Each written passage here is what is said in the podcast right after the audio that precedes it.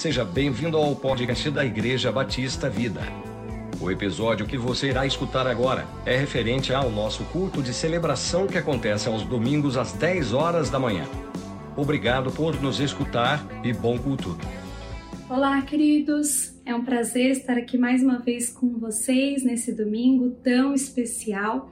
Eu espero que você esteja aproveitando, usufruindo da melhor forma possível desse tempo de quarentena aí com a sua família, refletindo sobre as coisas de Deus, alimentando sua fé, sua esperança. E é um pouco sobre isso que eu quero falar nesse dia com vocês. Então, eu peço que você tenha total atenção a esses poucos minutos que nós teremos juntos e e que esteja com o coração aberto para aquilo que o Senhor quer ministrar ao seu coração e ao coração de toda a sua família que está me acompanhando agora.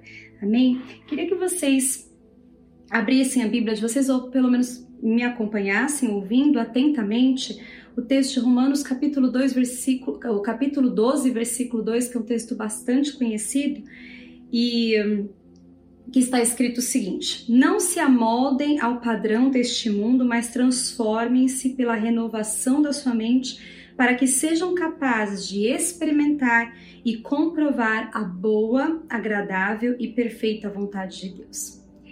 E um segundo texto está lá em 2 Coríntios, capítulo 10, versículo 4 e 5 diz o seguinte: As armas com as quais lutamos não são humanas, pelo contrário, são poderosas em Deus para destruir fortalezas. Destruímos argumentos e toda pretensão que se levanta contra o conhecimento de Deus e levamos cativo todo pensamento para torná-lo obediente a Cristo. Bom, eu queria ser um pouco vulnerável aqui com vocês hoje e dizer que essa semana, particularmente, não foi uma semana fácil para mim. Tive alguns conflitos, algumas dificuldades aqui em casa, principalmente com meu filho, e isso me fez refletir ainda mais sobre o princípio, sobre a importância que tem os nossos pensamentos, a nossa mente na condução dos nossos atos, né? ou no resultado das ações que a gente toma ao longo, principalmente de um momento de crise como esse. E é basicamente sobre isso que eu queria falar. Né? Quando a gente fala de dificuldades que a gente está enfrentando agora, principalmente conversando com as pessoas, vendo as redes sociais, eu acho que todas as nossas, ou boa parte das nossas dificuldades, é, se encontra numa mesma raiz ou tem uma mesma raiz que é justamente a falta de controle que nós estamos tendo sobre as coisas, sobre as circunstâncias, sobre as pessoas ao nosso redor. Então, mais do que nunca, este é um tempo em que a gente está percebendo que a gente não tem controle sobre quase nada na nossa vida. Por exemplo, não temos controle sobre o nosso emprego, não temos controle sobre os nossos salários, inclusive muitas pessoas extremamente competentes estão tendo seus salários reduzidos nesse, nesse momento de pandemia, estão perdendo seus empregos. Então, assim, em tantas áreas a gente percebe a nossa impotência. Né? Não, não temos controle sobre os nossos filhos, como eles vão reagir, por exemplo, ao ensino à distância.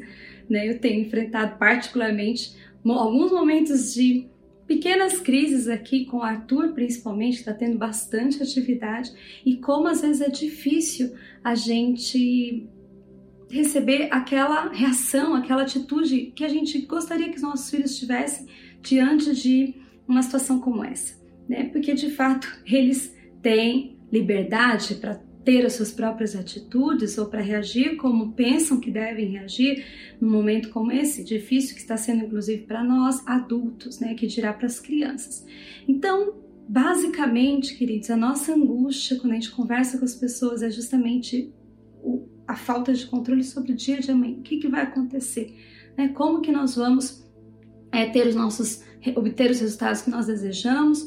Como que vai estar nossa vida financeira daqui um mês, daqui dois meses, como que vai estar nossa família, como que vai estar nosso comportamento social, é, como vai, vão estar os nossos relacionamentos e, e realmente é tão difícil nós é, controlarmos essas situações todas é, nesse momento que nós estamos vivendo de pandemia. Mas o que Deus tem falado muito ao meu coração é que tem uma área da nossa vida em que nós temos total controle e essa área é a área da nossa mente, é a área dos nossos pensamentos.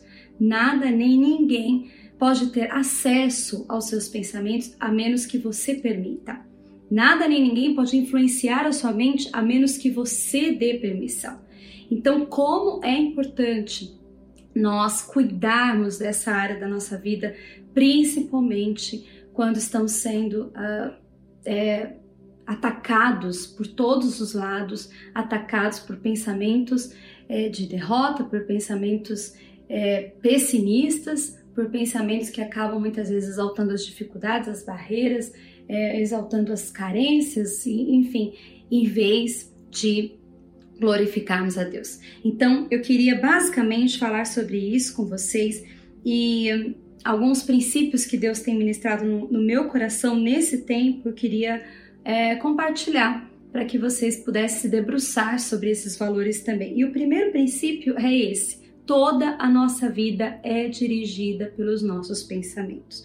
Provérbios 4, 23 na versão da nova tradução linguagem de hoje, diz o seguinte: tenha cuidado com o que você pensa, pois a sua vida é dirigida pelos seus pensamentos. Olha que poderoso isso. Isso quer dizer que tudo que acontece na nossa vida, ou boa parte das coisas que acontecem na nossa vida, é, começa com os nossos pensamentos. E uma frase que eu queria deixar aqui para vocês, eu peço que vocês reflitam sobre ela depois é, diz o seguinte: as circunstâncias desencadeiam pensamentos, os pensamentos geram os nossos sentimentos e os nossos sentimentos dirigem as nossas ações, as quais determinam todos os resultados desejados ou não na nossa vida. Então, é, queria compartilhar, por exemplo, uma situação que aconteceu, aconteceu comigo esta semana, né? Outro, ou em outros momentos já tinha acontecido, mas nessa semana foi mais forte, foi mais presente.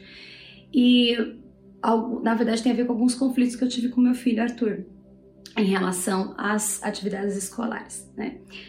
E então eu percebi assim que ele estava indisposto, que ele não estava muito interessado em fazer as atividades, os exercícios, alguns dias dessa semana, e aquilo assim me deixou muito indignada. Né? Então veja, uma situação objetiva, uma circunstância que foi é, o meu filho não querer fazer as tarefas, né, ou resistir um pouco para fazer as tarefas de casa, me fez pensar que ele estava sendo preguiçoso, que ele estava sendo negligente, mas presta atenção. Esse pensamento que eu tive foi uma escolha minha a circunstância, que fato de ele não querer de repente fazer todos aqueles exercícios, todas aquelas atividades, a circunstância é um ponto neutro dessa história. E aí, como eu vou interpretar, como eu vou avaliar, aí tem a ver com ponto de vista, com uma decisão que eu tomo em relação àquela circunstância, que talvez outra pessoa no meu lugar teria tomado outra decisão, teria visto de outra forma aquela situação. Né? Então, o fato de eu pensar que ele estava sendo preguiçoso, que ele não estava levando a sério as atividades que ele deveria levar a sério, fez com que eu ficasse irritada, fez com que eu ficasse nervosa e uh, automaticamente eu passei a discipliná-lo de forma mais dura, né? Então comecei a discutir com ele e, e aquilo gerou um clima de tensão, gerou um clima de desconforto que, por sinal, teve um resultado bem diferente do que eu estava esperando, obviamente né, que foi o resultado de ele ficar ainda mais desmotivado em relação àquela atividade ou aquelas atividades. E, enfim, isso gerou uma crise grande dentro de mim, né, porque eu tenho uma tendência ao perfeccionismo. Mas depois eu comecei a pensar, poxa, eu também, nesse momento de pandemia, quantas vezes eu tenho me sentido é, coração apertado, triste ou angustiado porque eu não estou podendo fazer as coisas que eu gosto de fazer, porque eu não estou podendo ter a vida social que eu tinha antes. Né? E eu que sou uma pessoa adulta, será que o meu filho não tem o direito de também ficar aborrecido de vez em quando, de também ficar triste porque não está podendo fazer as atividades com seus amigos, porque não está podendo frequentar o, ambiente, escolar, que por sinal ele gostava tanto. Né? Então, quando o meu pensamento mudou, o meu sentimento mudou em relação a ele e a minha atitude mudou também, que claro, trouxe resultados diferentes e muito melhores para nossa relação. Então veja como os nossos pensamentos conduzem o nosso sentimento condu e que por sua vez conduzem também as nossas ou conduz também as nossas ações.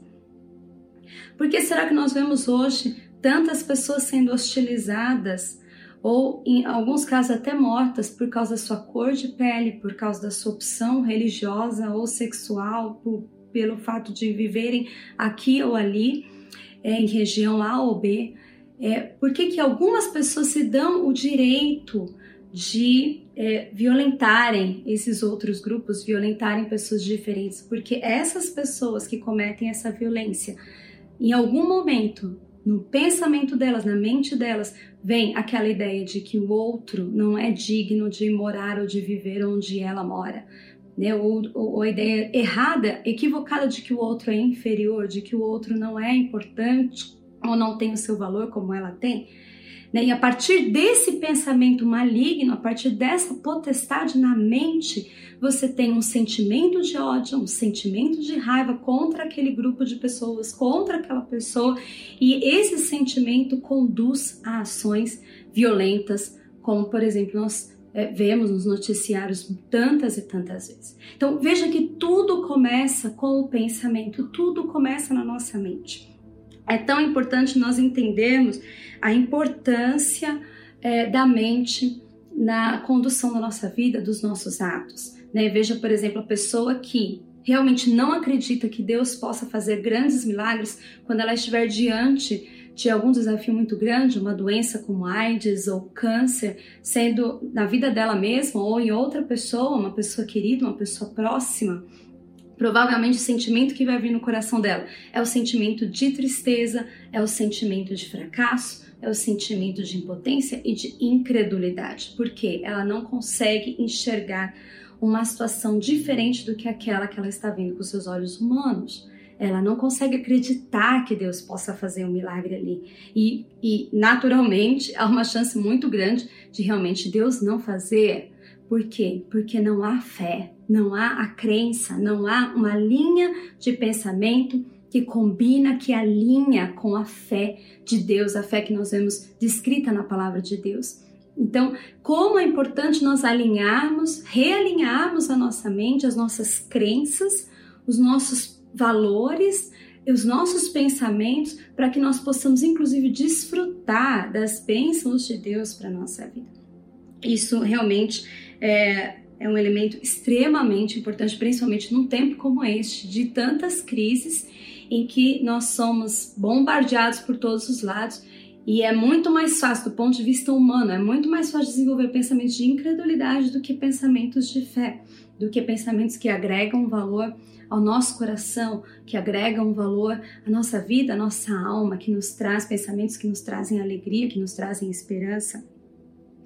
O segundo ponto que eu queria compartilhar com vocês, queridos, um princípio muito importante ainda sobre essa área da mente, é que quando estamos diante de uma crise, precisamos ter uma postura ofensiva e não defensiva na nossa mente. Isso é muito importante e eu tenho é, aprendido bastante sobre esse princípio, principalmente nesses últimos dias ou nessas últimas semanas. Queria que você acompanhasse a leitura do texto de João 5, que é, fala sobre o paralítico no tanque de Betesda, e diz o seguinte: Aí Jerusalém, capítulo 5, versículo 1. Algum tempo depois, Jesus subiu a Jerusalém para uma festa dos judeus. Há em Jerusalém, perto da porta das, das ovelhas, um tanque que em aramaico é chamado Betesda, tendo cinco entradas em volta. Ali costumava ficar grande número de pessoas doentes e inválidas, cegos, mancos e paralíticos. Eles esperavam o movimento das águas. De vez em quando descia um anjo do Senhor e agitava as águas. O primeiro que entrasse no tanque, depois de agitadas as águas, era curado de qualquer doença que tivesse. Um dos que estavam ali era paralítico, fazia 38 anos. Quando o viu deitado e soube que ele vivia naquele estado durante tanto tempo, Jesus lhe perguntou: Você quer ser curado? Disse o paralítico: Senhor, não tenho ninguém que me ajude a entrar no tanque quando a água é agitada. Enquanto estou tentando entrar, outro chega antes de mim. Então Jesus lhe disse: Levante-se, pegue a sua maca e ande. Imediatamente o homem ficou curado, pegou a maca e começou a andar. Isso aconteceu num sábado. Queridos, eu fico pensando: O homem era paralítico, estava lidando com aquela situação, com aquele problema, havia 38 anos. E tudo indica que ele já frequentava aquele tanque, aquele lugar há um bom tempo. Então a gente não pode negar que havia fé no coração desse homem, que ele acreditava que em algum momento ele pudesse ser curado. Mas o que eu acho interessante é que quando Jesus o aborda, Jesus faz uma pergunta que soa é, desrespeitosa, parece que Jesus está tirando uma onda com aquele homem quando ele pergunta: Você quer ser curado? E é óbvio que o homem queria ser curado, mas na verdade eu eu queria trazer uma hipótese que para mim é, parece muito mais coerente para o teor dessa pergunta. Quando Jesus pergunta: Você quer ser curado?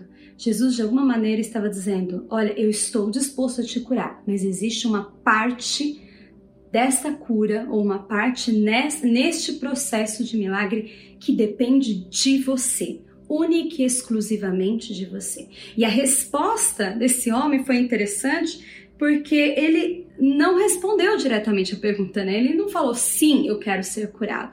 Ele já de cara atribuiu aquele fracasso, aquela, aquele, o problema de não ser curado a outras pessoas. Então ele jogou a responsabilidade para outras pessoas. Senhor, não tenho ninguém que me ajude a entrar no tanque quando a água é agitada.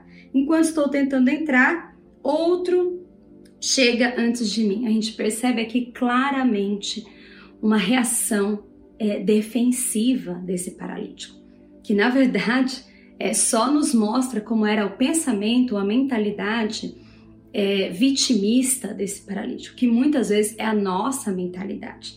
E aí Jesus diz assim: levante-se, pegue a sua maca e ande. Em outras palavras, Jesus falou: escuta, a sua cura depende principalmente de você, de uma atitude sua. Não fique transferindo para os outros a responsabilidade pelos problemas que você está vivendo neste momento. E isso é tão profundo porque de fato, se todas as pessoas que estivessem ali tivessem primeiro reconhecido a presença de Jesus naquele ambiente, Jesus, aquele que cura qualquer um, e a palavra do Senhor fala que todos que se achegavam a ele eram curados. Então, se as pessoas tivessem primeiro percebido a presença de Jesus e segundo, tivessem tido uma mentalidade não vitimista, mas uma mentalidade ofensiva, no sentido de que eu vou lutar com todas as minhas forças pela minha cura. Eu vou fazer o que for preciso para alcançar a minha vitória. Então, provavelmente, a história seria outra. Nós não, não teríamos apenas o testemunho de um paralítico que foi curado, mas o testemunho de todas as pessoas que naquele lugar estavam querendo receber a sua cura. Queridos, como é importante nós assumirmos o nosso papel é, para alcançar a nossa vitória. E é, essa posição de assumir o nosso papel começa com um pensamento adequado na nossa mente. A palavra de Deus, nem a Bíblia, nem Jesus nunca compactuaram com uma mentalidade vitimista. E infelizmente hoje, principalmente no nosso país, existe esse espírito de orfandade que nos faz sentir sempre inferiores, sempre piores. Né? Parece que há uma, uma briga para ver quem uma discussão para ver quem tem mais problema do que o outro, quem é mais vítima do que o outro. E, e Jesus veio justamente para quebrar com essa potestade, para quebrar com essa mentalidade, porque em Cristo todos nós somos mais do que vencedores. Não há espaço para vitimismo. Não porque nós temos forças para alcançar o que a gente deseja, não é, não é essa teologia que está sendo pregada aqui, mas é a teologia de que em Cristo nós podemos sim todas as coisas. Então nós precisamos condicionar, condicionar a nossa mente a esse valor tão importante na Bíblia e encontrar qual é a mentira que está enraizada na nossa mente para combatê-la. Para combatê-la. Quantas pessoas, quando você vai fazer aconselhamento às vezes de casal, é tão comum isso a mulher é, é, sempre atribui, ou quase sempre atribui, a dificuldade ali do casamento ao marido e o marido à mulher. É difícil já no começo da conversa cada um assumir a sua responsabilidade, o seu papel, o que, o que cada um precisa fazer para que também aquele relacionamento seja restaurado. Então nós temos essa tendência e nós precisamos de uma vez por todas quebrar com essa cadeia que aprisiona a nossa mente. Né? E quebrar com esse espírito, com essa mentalidade vitimista. Lembre-se, você não é vítima nem do diabo. A palavra do Senhor fala que Deus nos deu poder sobre todo demônio, todo demônio. Se você for lá ver em Lucas 9, o texto diz claramente sobre todos os demônios e potestades. Deus, o próprio Jesus declara que ele já te deu esse poder e autoridade. Isso significa o quê, queridos? Que o inimigo tem o poder que você delega para ele. É você que transfere, que transmite esse poder, essa autoridade para ele. Caso contrário, ele não tem poder algum. Então, se ele está fazendo a festa na sua mente, trazendo pensamentos de incredulidade, de crítica, julgamentos, é porque de alguma maneira você deu a chave da sua mente para ele e aí ele vai ter acesso. Então, agora é o momento de você pegar essa chave de volta e tomar o controle da sua mente, tomar o controle dos seus pensamentos, porque nós sabemos que no final das contas, o propósito de Satanás é sempre o mesmo: matar, roubar e destruir. Quando ele aprisiona nossa mente, ele consegue aquilo que ele quer. Né? Porque, como eu disse lá no início, os nossos pensamentos conduzem os nossos sentimentos e os nossos sentimentos é, nos encaminham para as nossas ações, que vão culminar na nossa vitória ou não. Então tudo começa aqui. Por isso que é tão importante o texto que eu li lá no início, quando a palavra do Senhor fala, devemos levar cativo todo o pensamento para torná-lo obediente a Cristo. Você pega a chave da sua mente com Satanás, com o inimigo, e você entrega essa chave para Jesus. E ele sim deve ter o total controle dos seus pensamentos, da sua mente. Outro princípio importante, queridos, e aí eu queria finalizar aqui: devemos sempre nos apegar aos pensamentos que Deus tem sobre nós, sobre as pessoas e sobre as circunstâncias que nos cercam. Diante de qualquer crise, algo que eu tenho aprendido já há alguns meses estando aqui, diante de qualquer crise, pergunte a Deus, Senhor, como o Senhor está vendo essa situação? Como o Senhor enxerga essa pessoa? Ou no momento em que você estiver se culpando, se condenando por alguma coisa errada que você fez, Senhor, como o Senhor está me enxergando nessa hora? É simples. Você se sentiu sozinho porventura em alguma situação, abandonado por Deus? Feche seus olhos e pergunta, Senhor, onde o Senhor estava nesse momento da minha vida? E pasme, todas as vezes que você perguntar isso, a resposta vai ser bem parecida. Eu estava contigo, eu estava com você. Eu estava te carregando no colo, eu estava te confortando, eu estava te, te consolando, eu estava te dando um livramento, porque Deus nunca nos abandona. Mas nós precisamos nos apegar todos os dias nessas verdades. Isso, isso significa renovar a nossa mente todo o tempo. Nos apegarmos as verdades de Deus para as nossas vidas. Então, toda vez que você identificar alguma mentira que está vindo nos seus pensamentos e, e, de repente é uma mentira na qual você tem acreditado até há algum tempo, simplesmente declare: Eu tomo de volta o meu sim. O sim que eu dei para essa mentira que o inimigo implantou na minha mente. Eu tomo de volta esse sim e eu transfiro esse sim para as promessas, para as verdades que Deus diz a meu respeito. Por isso que eu falo, a, a nossa mente, como é importante que a nossa mente tenha uma, uma posição ofensiva e não defensiva. E ofensiva significa dizer o que? Eu não vou me conformar.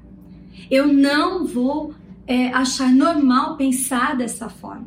Eu não vou alimentar esses pensamentos que eu sei que não condizem com a palavra de Deus e com as verdades de Deus a meu respeito. Por isso, nós precisamos ser ofensivos, precisamos, é, se for o caso, ficar muito irritados com, com o diabo. Não é com as pessoas, mas é com o inimigo, caso ele esteja implantando essas mentiras na sua mente. Irrite-se, e não só isso, tome de volta Tome de volta essa chave, entregue para Jesus. Senhor, eu decido acreditar nas verdades, não importam as circunstâncias. Lembra, as circunstâncias são neutras, elas estão ali. Se um vaso quebrou logo que você acordou, você pode pensar, ok, um vaso quebrou, vou limpar o chão e tocar minha vida vai ser um dia maravilhoso. Ou você pode deixar que aquela circunstância neutra tire a paz do seu dia, te deixe irritada, te deixe nervosa e você briga com o filho, você briga com o marido porque um vaso quebrou. Então tudo tem a ver com a decisão que você toma diante de uma circunstância. Decida ter pensamentos que se encaixem com os pensamentos de Deus. O que o Senhor pensa sobre essa situação? O que o Senhor pensa sobre o meu casamento? O que o Senhor pensa sobre os meus filhos? O que o Senhor pensa sobre essa crise financeira que eu estou vivendo agora? E aí você vai ser surpreendido com tantas verdades lindas, tantas palavras de conforto, de fé e de esperança que o Senhor vai trazer à luz, trazer à tona é, no seu coração e na sua mente também intencionalmente, queridos, é uma coisa que eu tenho feito, busque se alimentar daquilo que vai fortalecer a sua mente.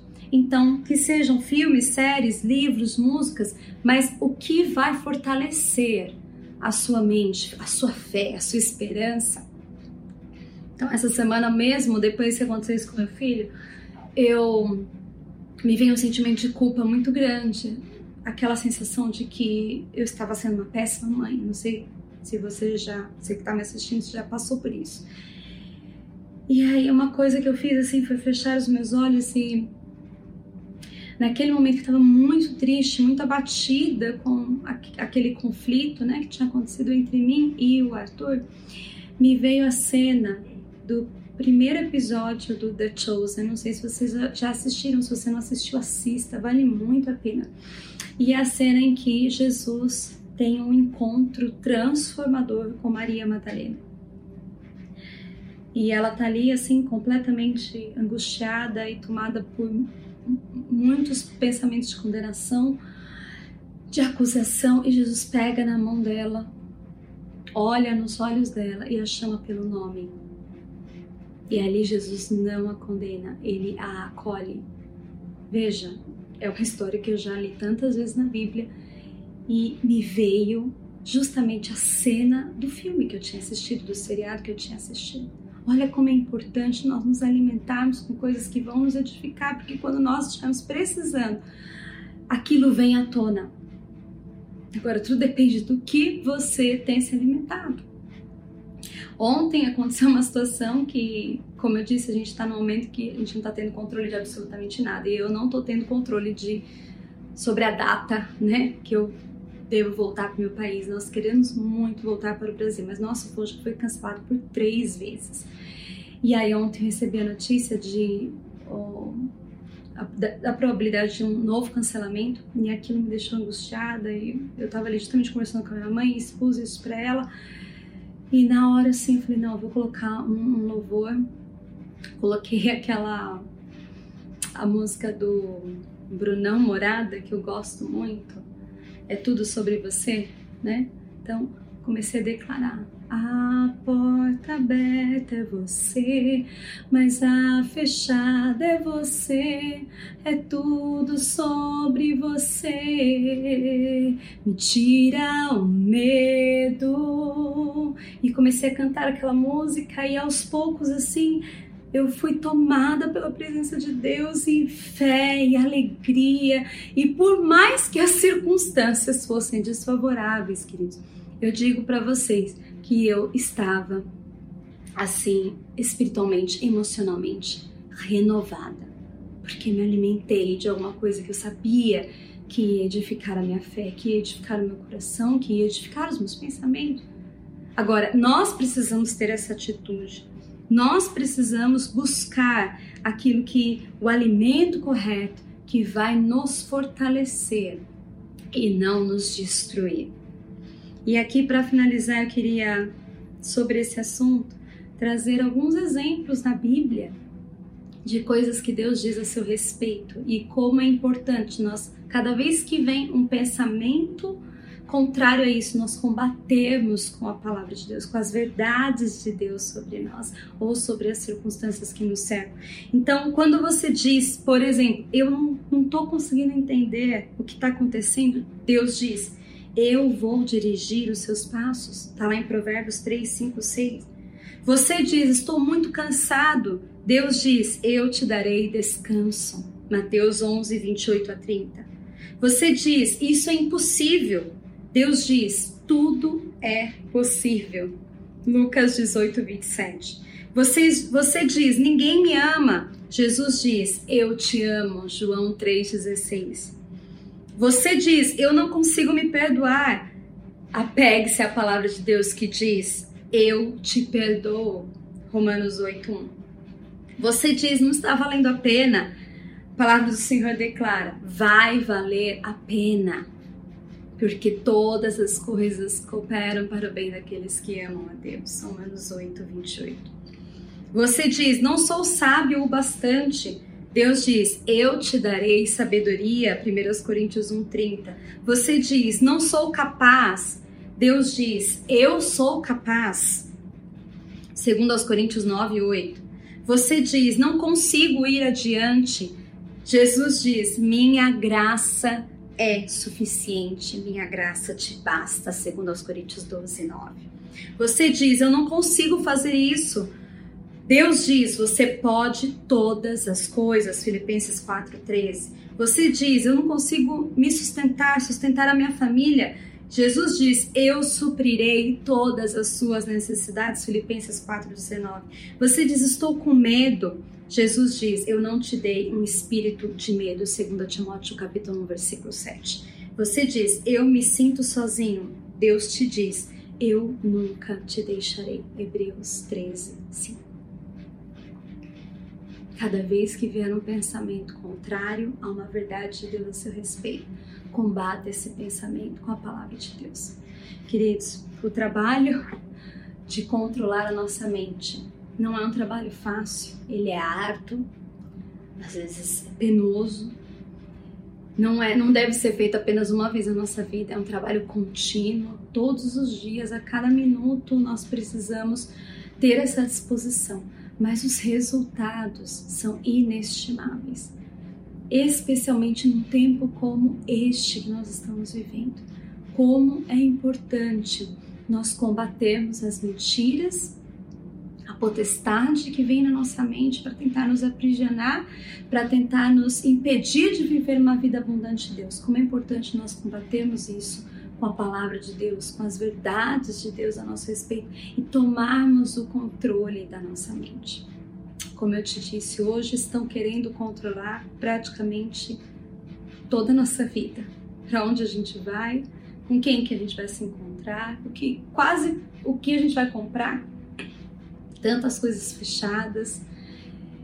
E é tão difícil a gente lidar com essa privação de liberdade, mas existe uma área que é sua e você sempre terá total controle dessa área, mesmo que você esteja na sociedade assim mais difícil, num sistema mais rígido, ditatorial, em que todos controlam cada passo que você dá. Ninguém pode acessar seus pensamentos e a sua mente. Cabe a você decidir, a você e a mim decidirmos como nós vamos avaliar, como nós vamos interpretar cada situação, como nós vamos lidar internamente com cada dificuldade que vem até nós. E é exatamente nesse ponto que nós é, saberemos se vamos ter vitória, sucesso, porque o sucesso, a vitória não tem a ver com uma vida sem dificuldades, mas tem a ver com a maneira como a gente encara, os olhos com os quais a gente vê cada circunstância que aparece na nossa vida. Então eu queria trazer esse desafio para você. Renove a sua mente. Refaça a sua, a sua, seu padrão de pensamento. Esse é um papel que é seu, mas eu tenho certeza que você não vai se arrepender de se esforçar, de trabalhar, de exercitar a sua mente para ter pensamentos condizentes aos pensamentos que Deus tem sobre você.